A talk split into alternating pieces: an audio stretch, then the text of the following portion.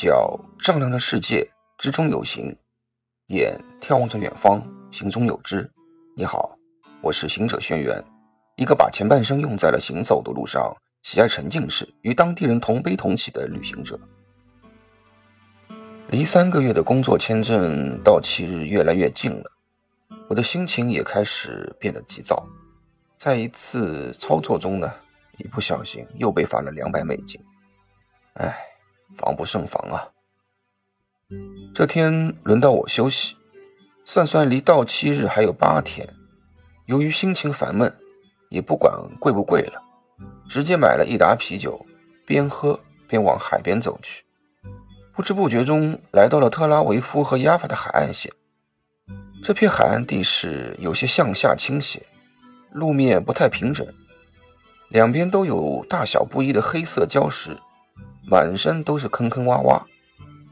当然，由于长时间被海浪的冲刷，已被打磨得比较光滑了。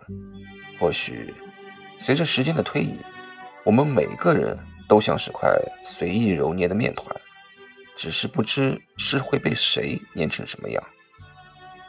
虽说是下午，但海浪却也不小。远处的海浪一个接一个，一排连一排的冲撞上海岸边。渐渐走近后，我隐约听到了哭泣声。起初还以为是幻听，再次走近后，才看清在这些散落礁石的上面，竟然或站或坐着不少不同年龄、不同皮肤的男女，其中亚洲人居多，但他们之间有些应该认识，有些不太清楚。但我唯一可以肯定的是，里面没有本地犹太人。有个身材颇为强壮的中年男人看到了我，直接对我说：“哎，你是中国人吧？我也是，上来聊聊。”我一听，行啊，正郁闷着缺人聊天呢，爬上了这块耸立的大礁石。双方自我介绍了一番之后，我们就互相闲谈起来。他姓杜。来以色列一年了，兜兜转转，现在在一个建筑工地上工作。我直接叫他老杜，也说了些我的状况。老杜毕竟是过来人，也明白这其中的门道。如果第一次担保方不再继续与你签约的话，除非本地犹太人或已有这里的房主、公司引进人才等担保方式，否则。只有等我师傅买了以色列的房子后，才能再次过来。不一会儿，又传来了阵阵的哭泣声。这次我站得高，一眼就找到了在另一块礁石上正在哭泣的几个女子。这块海岸礁石群，这里发生过太多的事了。不知什么时候开始，被来打工的人们戏称为“遗忘的海角”，也有好多来这里打工的外国人。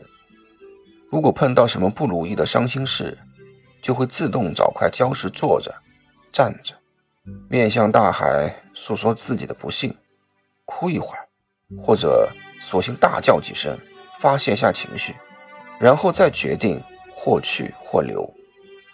唉，对于一些想要自己的空间又没钱消费的人来讲，这里也不失为一个隐秘的角落。老杜的伤心事。莫过于被老板克扣工资，没有多余的钱寄给家里人生活费。他呢，今天就是想来这找个人聊个天，然后对着大海喊几声。没等老杜叫，我就迫不及待地对着辽阔的大海吼叫了起来，而且是狮子吼，哈哈，把正要叫出声的老杜吓了一跳，又缩了回去。老杜由于晚上还要加班，只能先走。我们相互约了，在我走之前再见个面，喝点儿。我再次环顾了下四周无助的人，也爱莫能助，只得朝他们点点头，挥手告别。内心祝福他们的同时，也告诉自己，管他呢，船到桥头自然直，顺其自然吧。在礁石上的时候，我就注意到，离我大概一两公里左右的地方。有一座高耸的灯塔，矗立在呈 W 形状的山坡上。我当即决定到那里看看。毕竟从小到大，真正的灯塔我还没去过呢。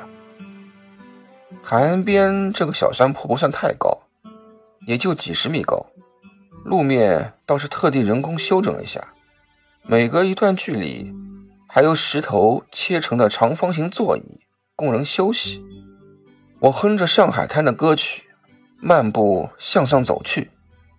浪奔浪流，万里滔滔江水永不休。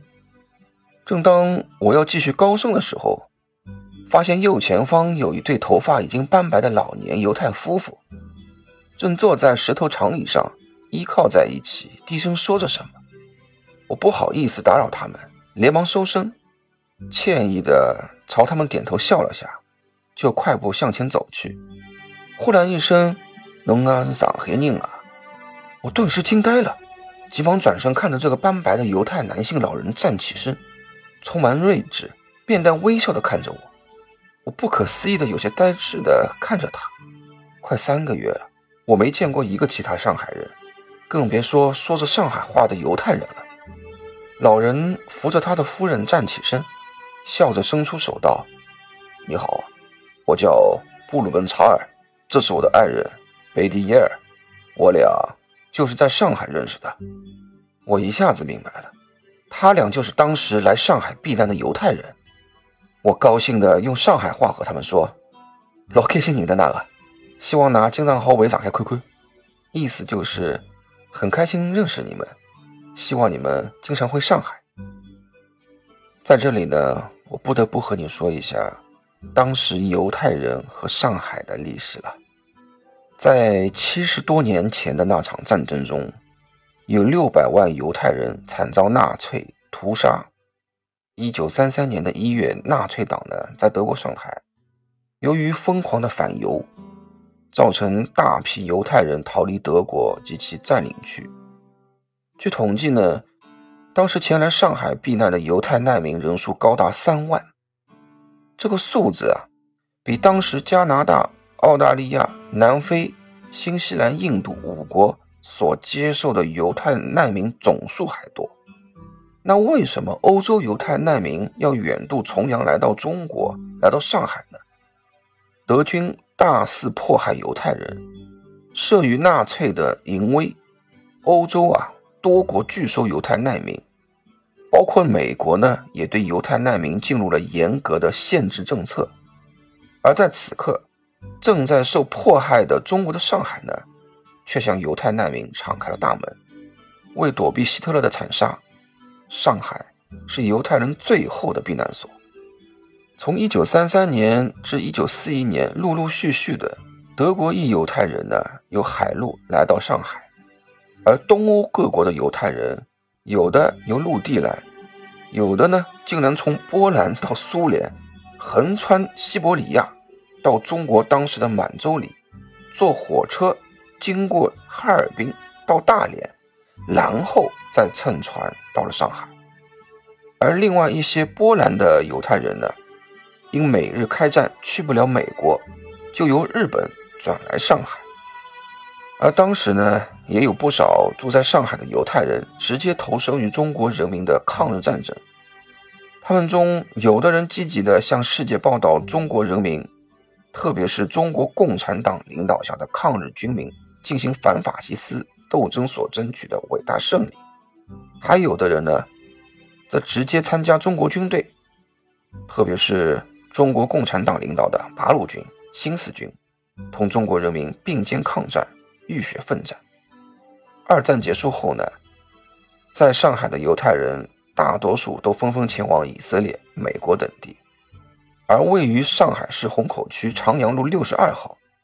上海犹太难民纪念馆也由此而生。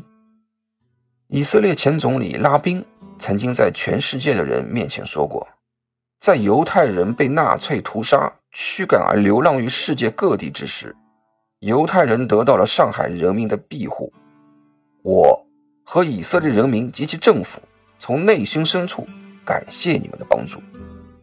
由此可见，犹太民族和我们中华民族。还是有着比较深刻的感情的。这对老年夫妇中的布鲁门查尔，就曾在上海的报社中工作过，和当时多位在上海待过的文化名人接触过。至于是哪些文化名人，让我纠结下，是说好呢，还是不说呢？哼，要不你猜猜看？聊到后来，双方才知道，虽然我们年龄是爷孙辈，但巧的是，他在上海时和我住的是同一个区，同一个街道，也就相差两条马路，走走路啊，五六分钟的事儿。要是按照年龄来计算，搞不好和我在上海的往年之交老克拉们还可能认识呢。布鲁蒙查尔在了解了我的状况后，毅然决定后续做我的担保人，而且一保就是当时允许的最长时限一年。而贝蒂耶尔也告诉我，在此期间可以免费提供我住宿。我狂喜之余。又诧异于他俩初次与我见面，就如此帮助于我。布鲁蒙查尔将此行为解释为知恩图报，希望借此感谢上海这座城市当年对他俩、对许多犹太人的救命之恩。又详细的聊了几句之后，布鲁蒙查尔就雷厉风行的说要马上回去着手我的事情，留下联系方式后，就带着夫人匆匆离去。整个过程，其实我人还是有些蒙圈不敢相信这是事实。当然了，我也不会傻的往自己脸上呼一巴掌来证明是否真假。看了看不远处的灯塔，我漫步来到靠近海边的这座灯塔前。正值日落时分，仰望着它的时候，夕阳从云缝中射出余晖，给它披上了一层金色的外衣，显得格外醒目。我随后又爬上了近三十米高的灯塔，夕阳也照在了我的身上，仿佛与灯塔融为了一体。望着大海的前方，心里面想：或许当我离开遗忘的海角，决定向着灯塔走去的时候，我人生的灯塔已经打开，为我照亮。呵呵，回忆起当初和查尔爷爷、贝蒂奶奶见面的场景，感触颇深啊。今天聊的好像有点久了，我想问问你，你的灯塔在哪里呢？好了，今天就聊到这了，拜拜。祝你的梦里已有那座为你点亮的灯塔，晚安。